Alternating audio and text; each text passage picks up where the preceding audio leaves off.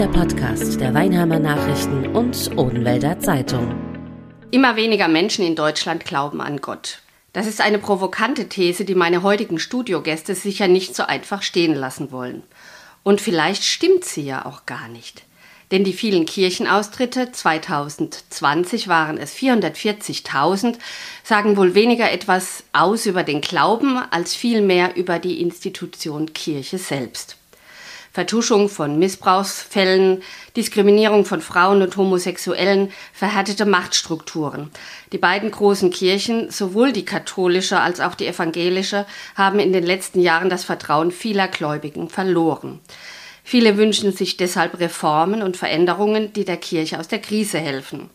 Darüber sprechen wir heute mit Dr. Stefan Reuer, dem stellvertretenden Dekan des evangelischen Kirchenbezirks Ladenburg-Weinheim, und mit dem Leiter der katholischen Seelsorgeeinheit Weinheim-Hirschberg, Dr. Joachim Dauer.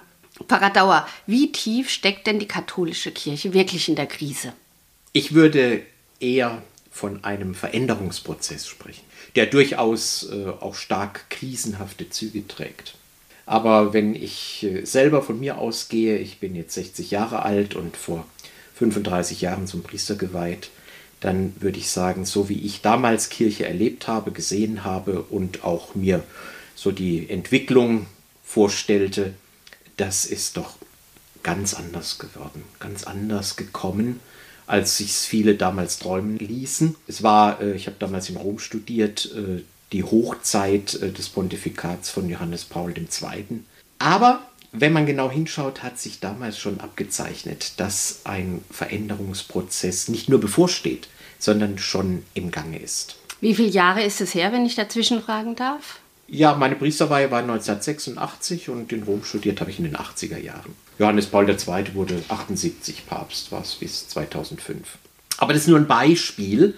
Ähm, andere könnte ich aus meinem persönlichen Umfeld nennen, ja, dass schon in den 70er Jahren wir äh, bei uns zu Hause in unserer Straße auf einem ja, mittelgroßen Dorf bei Bruchsal im Grunde damals auch schon die einzigen waren, die Sonntag für Sonntag zur Kirche gingen obwohl die anderen Nachbarn auch katholisch waren.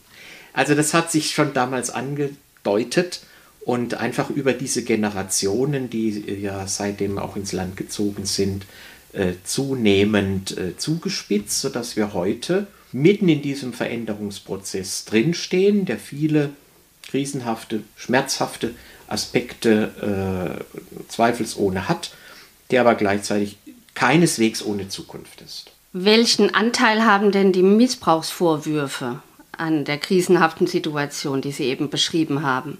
Ja gut, nicht nur die, die Vorwürfe, sondern die Tatsache, dass Kinder und Jugendliche missbraucht worden sind, dass sie bis heute, allerdings nicht nur in der Kirche, missbraucht werden, ist einfach nur furchtbar und eine Katastrophe, das ist nicht irgendwie nur Teil einer Krise, sondern das ist ein ganz großes Unrecht und ein, ein Verbrechen, das man an Kindern und jungen Menschen begeht, die dadurch zum Teil für ihr Leben lang gezeichnet sind.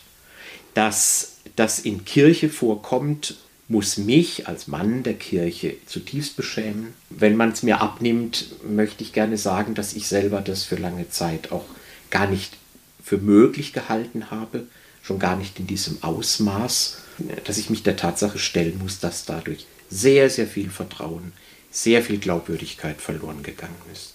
Und deshalb vielleicht auch die Leute austreten aus der Kirche?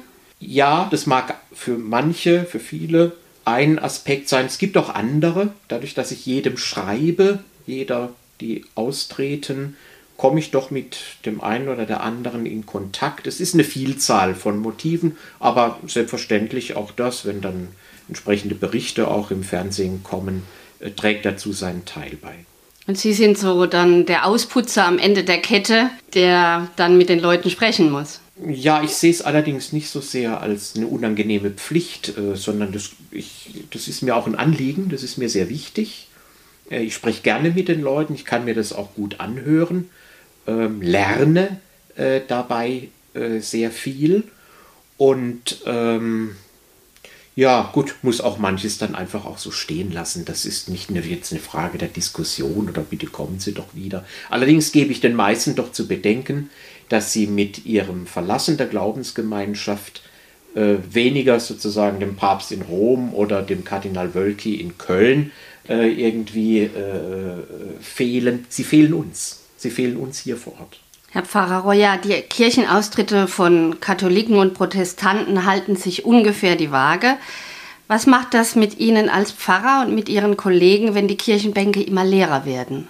Ich denke, dass der Trend, dass sie leerer werden, schon länger anhält, als Austrittszahlen zu vermerken sind. Ich glaube, wir merken einfach, dass der Zugang der Menschen zu ihrem eigenen Glauben oder auch zu biblischen Themen oder zu dem, was sie mit christlichem Glauben verbinden, sich immer stärker individualisiert und die Menschen immer weniger ein Bedürfnis haben nach Vergemeinschaftung, nach der Idee, miteinander Kirche zu sein. Und es schmerzt deswegen, weil da einfach viel Kraft verloren geht, weil immer weniger Menschen einfach ehrenamtlich tätig sein können, immer weniger der Austausch stattfinden kann und wir aber auch merken, wie einsam Menschen trotzdem werden in unserer Gesellschaft, aber eigentlich die Formen der Vergemeinschaftung, die wir auch als Kirche zu bieten hätten, ähm, da nicht wahrgenommen werden. Das ist etwas, was da eher schmerzt. Ich weiß nicht, Stefan, ob bei euch der Begriff Volkskirche überhaupt je die Rolle spielte. Für uns war er sehr wichtig, ist für viele auch noch wichtig. Aber wir stellen ja gerade da, zum Beispiel auch in der politischen Landschaft zurzeit fest, ja, auch Volksparteien, das, das funktioniert nicht mehr, ja.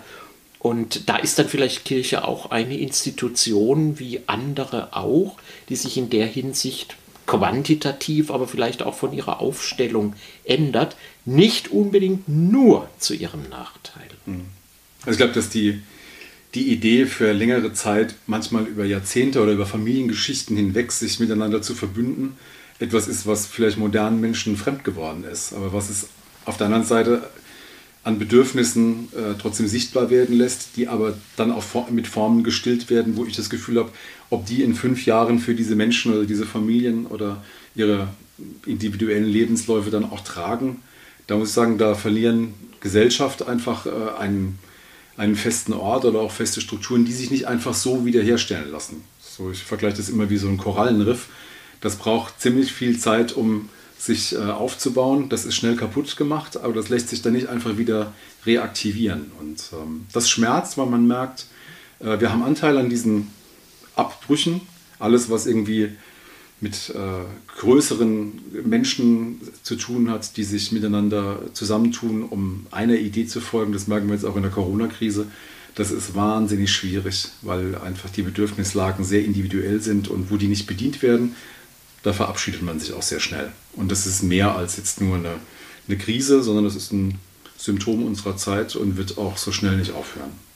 Denken Sie, die Pandemie hat Sie auch viel Gläubige gekostet? Ich weiß nicht, ob es Gläubige gekostet hat. Ich glaube, Menschen haben nochmal ähm, in einer Perspektive gemerkt, dass sie darauf angewiesen sind, dass andere für sie da sind. Und es gab Kritik an Kirche oder an den Kirchen, die ich aber nicht teile weil wirklich an vielen Stellen versucht worden ist, Menschen äh, in der Begegnung, in den Formen, wie wir auch digital versucht haben, sie zu erreichen, nicht allein gelassen haben. Aber da ist eben aufgebrochen, äh, wie einsam man doch wird, wenn dann plötzlich in einem Lockdown ich alleine zu Hause sitze und diese Verbindungen, die man vielleicht vorher eben über Nachbarschaft, Gemeinde, Freundeskreis hatte, wenn die nicht da sind, dann fehlt halt was. Und das schafft vielleicht auch erstmal eine gewisse Zornigkeit, die dann vielleicht im Nachgang auch zu einem Austritt führt, der aber eigentlich falsch ist, weil es eigentlich die Chance, äh, neu sich zu begegnen, dann verhindert, sondern es ist eher dann ein Abschluss äh, mit einer Situation, die unfertig war. Haben vielleicht auch Menschen gerade während der Pandemie zum Glauben gefunden, Pfarrer Dauer? Da weiß ich kein konkretes Beispiel, aber dass sich äh, Glauben, persönlicher Glauben und Umgang ähm, mit Religion bis hin in mein Beten oder mein äh, äh, Denken an Gott in dieser Zeit äh, verändert hat, das glaube ich sehr. Das gilt auch für mich. Ich glaube, ich habe jetzt durch die Pandemie auch noch mal andere Seiten entdeckt, äh, wie ich Gott erfahre, wie ich Gott sehe, aber wie ich auch äh, Gemeinschaft der Glaubenden sehe, welche große Bedeutung das für mich hat. Pfarrer Heuer, Die Pandemiezeit, während der hat sich ja die Kreativität in der Kirche extrem entfalten können. Wie wichtig ist denn dieser Anschub für die Zukunft? Ich glaube, wir haben gemerkt, was alles möglich ist, wie das viele auch in Unternehmen oder in anderen Branchen gemerkt haben, wie man darüber Digitalität äh, viel Zugang schaffen kann. Wir haben aber auch gemerkt, auch wie alle anderen, dass äh, das nicht alles sein kann, sondern dieser menschliche Begegnungsfaktor, wirklich sich Auge in Auge gegenüber zu sein, das ist etwas, was man nicht aufgibt. Und wir merken jetzt, dass wir beides gut können und ähm, auch beides weiterhin anbieten wollen und so einfach diese Chancen, die darin liegen, ja, weitertragen wollen. Wobei wir auch merken, es ist relativ schwierig, sich von heute auf morgen in Social Media zu bewegen. Es ist wahnsinnig schwierig, dem auch nachzugehen, weil das von den Zeitressourcen auch der Ehrenamtlichen manchmal gar nicht so nötig, ist. Man braucht ist. auch das Personal. Auch Leute, die sich auskennen, die geschult sind, die wissen, wie laufen denn die Streams und wie laufen denn die Kanäle. Aber ich glaube, das ist was, da werden wir in Zukunft äh, viel nachzuholen haben und ich denke, wir sind da auch auf einem guten Weg. Da hilft uns auch unsere Landeskirche oder auch die Erzdiözese wird auch helfen, ähm, weil es da einfach Leute gibt, die Know-how haben und sich dann gemeinsam da auf den Weg machen, auch digitale Kirche zu sein. Das ähm, denke ich schon, dass das die Pandemie gebracht hat. Wir feiern ja Gottesdienste schon seit einiger Zeit so, dass alle eine Maske tragen, dass wir zwar singen dürfen, aber eben nur mit der Maske. Da könnte man ja meinen, na, das wird jetzt alles irgendwie ein bisschen anonymer oder steriler oder so. Aber ich empfinde manche Gottesdienste äh, gerade unter diesen ja, erschwerten Bedingungen als ausgesprochen aufmerksam füreinander, als einander sehr zugewandt, ja, also während früher die, ähm, der Friedensgruß vor der Kommunion mit dem Handschlag, ja, ich sag mal fast so ein bisschen ritualisiert und manchen dann auch lästig geworden ist, ja, ist dieser Moment, wo man sich zwar nicht die Hand gibt, aber sich quer durch die Kirche einander blickmäßig zu äh, winkt oder zuwendet, zublinzelt, einander anschaut, sich freut, äh, ist eigentlich intensiver geworden. Und eine sehr, sehr schöne Errungenschaft, ich weiß nicht, wie das bei euch ist, wir haben ja die Vorschrift, dass die Leute sich ähm, hinten registrieren lassen müssen. Und da hat sich so ein Besuch, so ein quasi so ein Empfangsdienst bei uns etabliert, ja. Und es genießen die Leute, dass sie willkommen geheißen werden, dass man ihnen ein Gesangbuch gibt, dass man ihnen das Desinfektionsmittel anleitet, dass man fragt, ah, wie geht's ihnen und so weiter und so fort, bevor man den Platz, bevor man seinen Platz einnimmt. Und es erinnert mich daran, dass schon vor vielen Jahren mal jemand zu mir sagte, ach, wir sind mit dem Friedensgruß. Also wenn ich in die Bank komme und bis dahin hat mich niemand begrüßt, dann braucht beim Friedensgruß auch niemand mehr die Hand geben. Ja, also das ist irgendwie lebendiger geworden und das wäre mein Wunsch, dass das auch über hoffentlich baldige Nachpandemie-Zeiten irgendwie erhalten bleibt. Mit dem Strategieprozess 2021 will sich die evangelische Landeskirche in Baden zukünftig anders aufstellen. Das hat den Hintergrund, dass 30 Prozent der Kosten bis 2032 eingespart werden sollen. Transformation, also Wandel und Reduktion, Einsparungen sind da die Schlagwörter, auch in den Kirchenbezirken und natürlich in den Gemeinden. Wie soll da eingespart werden, Herr Reuer? Also die Synode hat jetzt im Herbst beschlossen, dass wir in den nächsten 24 Monaten in der ganzen Landeskirche in den Regionen, das sind immer Zusammenschlüsse von mehreren Gemeinden, äh, sich Gemeinde auf den Weg macht mit den ehrenamtlichen Verantwortlichen, um äh, der Frage nachzugehen, wo können wir Ressourcen einsparen, sowohl im personellen als auch in den Liegenschaften als auch beim Geld. Und diese, dieser Verabredungszeitraum, der wird jetzt viel Kraft kosten ähm, und am Ende muss dann ein Plan dastehen, der dann in den nächsten zehn Jahren Wirkung entfaltet und bis zum Jahr 2032 dann vollumfänglich zur Geltung gebracht worden ist direkt für uns hier die Kürzungsvorgaben für den Kirchenbezirk Kladenburg-Weinheim. Der heißt ja ab dem ersten Advent Neckarbergstraße. Die liegen bereits vor. Bis 2036 müssen sechs Pfarrstellen und 1,5 Diakonenstellen eingespart werden. Auch der Gebäudebestand soll weiter reduziert werden. Was bedeutet denn das für die evangelischen Christen vor Ort, Herr Reuer? Also es wird nach einem ersten anstrengenden Prozess, den wir schon mal vor zwei Jahren hatten, der nannte sich Liegenschaftsprojekt, da hatten wir schon mal überlegt, wie wir Gebäudereduzierung hinbekommen. Jetzt nochmal der Frage nachzugehen sein, wie können wir denn mit weniger Personal trotzdem an allen Orten Gottesdienste und Begräbnisse und Taufen und Hochzeiten anbieten, Schulunterricht, Kindertagesstätten begleiten. Und das ist eine Herausforderung, die nur dann funktioniert, wenn alle in einer Region oder in einem Gebiet, je nachdem, wie sich das dann auch aufteilt, ähm, lernen, auf eine ganz neue Art und Weise Kirche zu sein. Kirche nennt es, oder wir haben da einen Begriff, der nennt sich evangelische Präsenz. Einfach nochmal zu überlegen, wo werden wir denn als Kirche sichtbar? Wir werden ja nicht nur sonntags im Gottesdienst sichtbar, sondern wir sind es eben auch wie so jetzt im Podcast oder letzte Woche auf dem Friedhof beim Volkstrauertag, in der Kindertagesstätte, in der Schule, manchmal auch auf dem Marktplatz, wenn wir jemanden treffen. Und da nochmal wahrzunehmen, wie können wir sichtbar Kirche sein, auch wenn wir nicht durch Gebäude ähm, dastehen oder wenn wir nicht durch Personal an allen Stellen gleichzeitig wirken können, aber auf eine Art und Weise, dass Menschen Kirche noch als Kirche, als, als ihre Institution, ihre Heimat, äh, ihre Form der Gemeinschaft wahrnehmen können. Und das ist ein Prozess, der leider jetzt doch schneller geklärt sein muss ähm, und am Ende auch ein Ergebnis braucht. Das ist, glaube ich, jetzt vielen klar geworden. Wir haben schon viele Strategieprozesse hinter uns gebracht, aber jetzt merkt man einfach, wir müssen jetzt bis 2023 da auch wirklich Ergebnisse liefern und das macht vielen auch Angst, würde ich nicht sagen, aber erstmal ein ungutes Gefühl, weil jeder weiß, äh, was zu sparen ist. Sechs Pfarrstellen, was muss man sich darunter vorstellen? Ja, Im Kirchenbezirk ähm, kann man das einerseits durch äh, Fluktuation machen, dass man sagt, wo Menschen in Pension gehen, äh, wird die Stelle nicht mehr nachbesetzt. Dann wechseln Kolleginnen und Kollegen ja auch die Pfarrstelle und sie wird dann nicht mehr besetzt. Ähm, oder es kann auch dann am Ende des Tages durch Versetzung stattfinden. Das ist wahrscheinlich das schärfste Schwert, was die Kirche hat, da wir ja alle verbeamtete Pfarrerinnen und Pfarrer oder Priester sind, ginge das auch. Im besten Fall schafft man das mit Lösungen, die für alle Beteiligten, da hängen ja immer noch Familien bei uns hinten mit dran, und Partner und Partnerinnen, ähm, das auf einen guten Weg zu bringen und mit den Gemeinden so umzugehen, dass es nicht top-down, äh, so hier ist jetzt klar, wo die Leute fehlen, sondern im Gespräch, äh, in guten neuen Ideen, in anderen Formen Kirche präsent bleibt und das nicht zu Verlust führt oder auch zu Verlustängsten dann über die Zeit.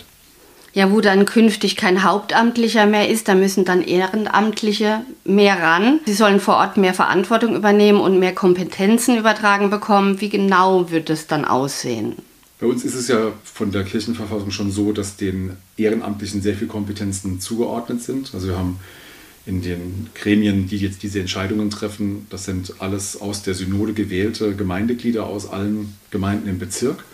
Wir haben in den Gemeinden selber die gewählten Ältesten und Kirchenältesten, sodass da viele Ehrenamtliche, sind meistens 90 Prozent Ehrenamtliche und 10 Prozent Hauptamtliche, ähm, diese Entscheidungen mittragen und mittreffen. Das Interessante wird sein, und da sind wir wieder bei der Frage vom Beginn, es wird einfach viel, was wir an kirchlicher Vereinstätigkeit, würde ich das mal nennen, was in den letzten Jahren äh, nachgelassen hat, an Gruppenkreisen, an Veranstaltungen, ähm, nicht mehr in der Tragweite zu stemmen sein, weil eben, das merken wir bei den Ehrenamtlichen auch, die sind auch so eingebunden in ihrem privaten und ihrem beruflichen Leben, dass die nicht äh, für ein paar Jahre äh, hier wochenweise und äh, Sonntagsdienst übernehmen.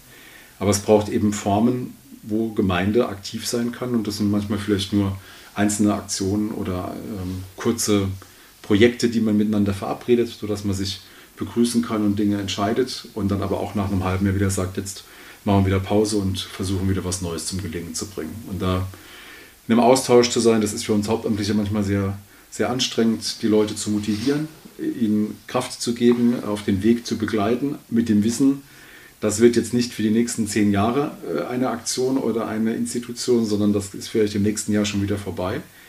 Schafft aber auch große Kreativität und den Leuten macht es auch Spaß, weil sie wissen, sie können sich auch für kurze Zeit bei uns engagieren. Da ist was Neues und das schafft Möglichkeiten, Leute zu beteiligen. Pfarrer Dauer, auch in der katholischen Kirche liegen Sparvorschläge unter dem Titel Kirchenentwicklung 2030 auf dem Tisch. Was ist bei Ihnen vorgesehen? Der Spargedanke ist vielleicht gar nicht der primäre und auslösende, sondern da würde ich, äh, so wie du, Stefan, auch äh, mich rückbeziehen auf unseren Anfang im Gespräch. Es ist ein, ein Rechnung tragen der veränderten Situation. Und diese Situation heißt auch, ja, wir haben deutlich weniger Priester, Wir haben auch also weniger hauptamtliches Personal. Bei den Diakonen sieht es ein bisschen anders aus, erfreulicher.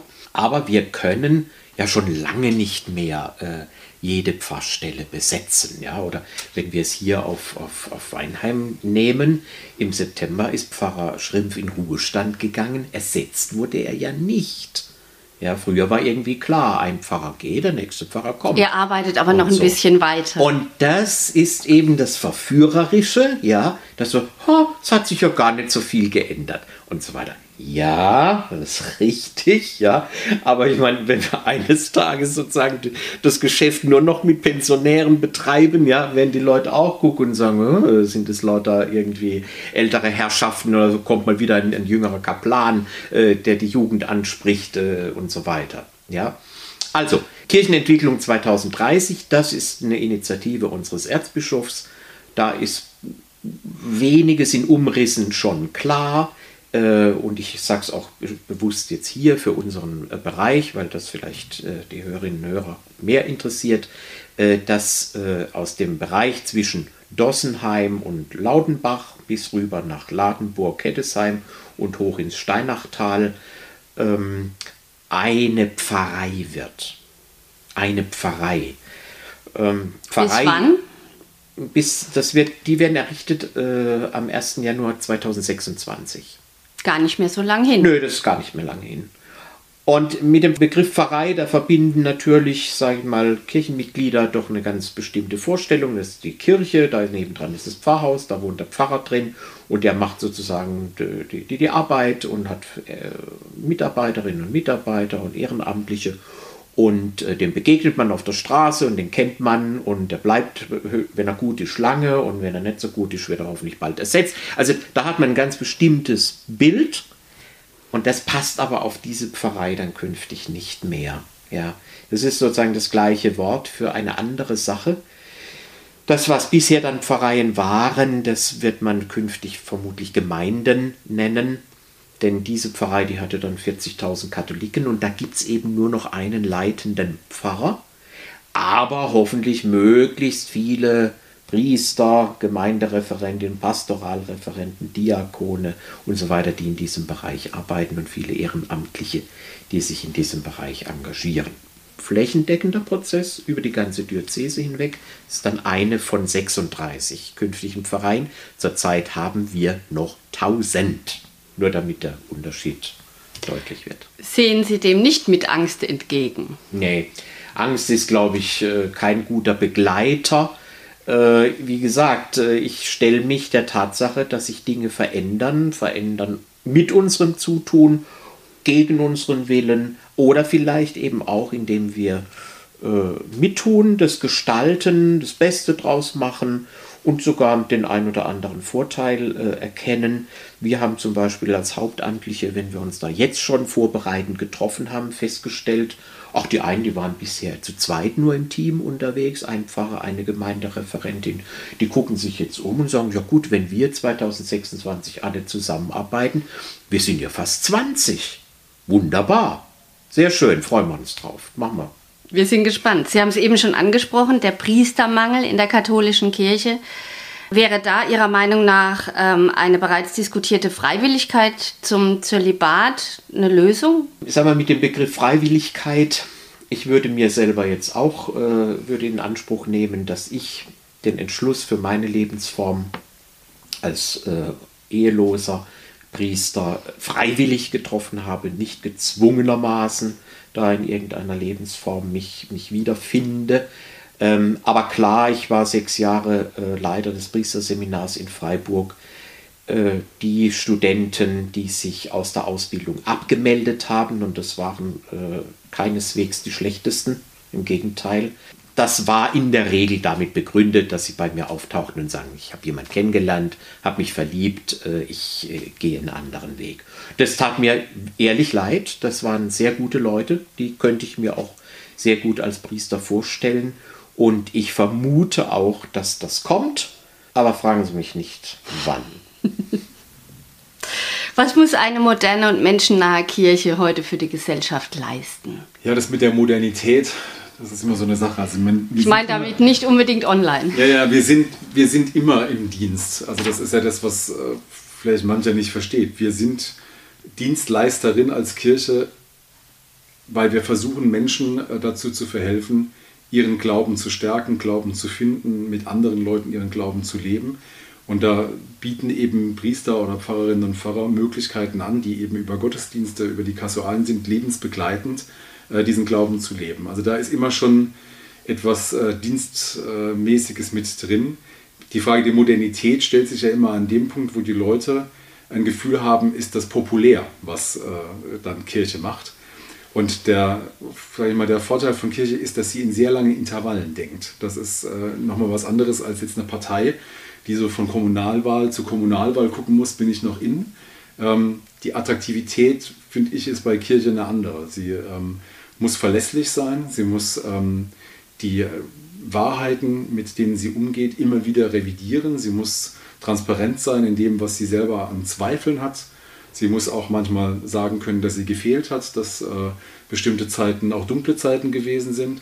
Ich glaube, dann finden Menschen Vertrauen, hoffentlich erstmal zu Gott und zum Glauben und dann eben auch in die Menschen, die äh, da tätig sind.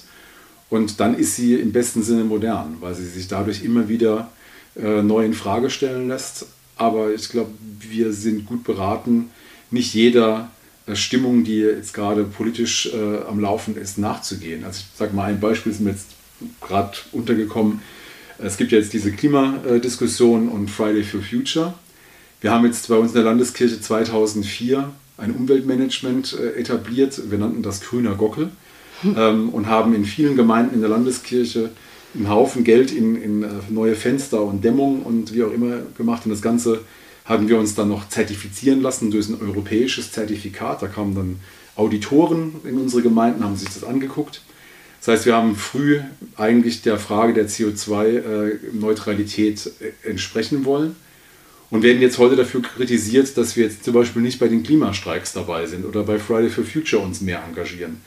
Wo ich dann merke, ja, das eine ist natürlich jetzt gerade dran, äh, alle gehen auf die Straße und dann sind diese Bilder wichtig. Aber wir machen eben jetzt schon seit äh, mehreren Jahrzehnten diese Umweltarbeit. Und wo man den Vorwurf, man sei nicht modern oder nicht am Puls der Zeit, man verkennt, dass da hinten dran schon mehr Erfahrung und mehr ähm, an Arbeit steckt. Wo ich mir manchmal wünschen würde, dann nicht vor lauter Unmodernität, was ja auch manchmal so ein bisschen, äh, ja, es ist immer ein lässiges Vorurteil von Kirche, sie sei alt. Ich empfinde mich eigentlich nicht als alt, sondern die Fragen, die aufbrechen, sind eigentlich immer aktuell und ich glaube, dass wir Verlässlichkeit und Vertrauen, das sind, glaube ich, die Dinge, die Menschen am meisten schätzen. Und wenn sie das finden, dann binden sie sich auch an uns. Und Wahrhaftigkeit, Herr Pfarrer Dauer, ist ja auch was, ist ja auch ein großes Thema. Ne? Ja, äh, ich denke, da sind wir auch dabei, das zu lernen, dass äh, das ganz entscheidend ist. Vielleicht auch zu lernen, mehr zuzuhören.